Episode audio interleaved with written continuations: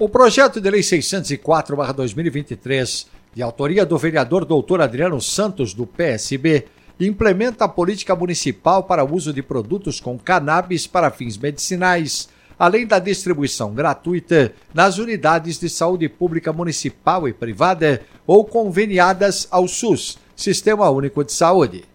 A matéria tem como diretriz a adequação da discussão sobre o uso medicinal da substância com base em padrões e referências internacionais para proporcionar maior acesso à saúde e atendimento adequado. A ideia é diagnosticar e tratar pacientes com medicamentos extraídos da cannabis e que possuam eficácia comprovada, bem como produzir conhecimento científico sobre o assunto. Os detalhes estão no texto do jornalista Felipe Palma no portal da Câmara, sãopaulo.sp.leg.br.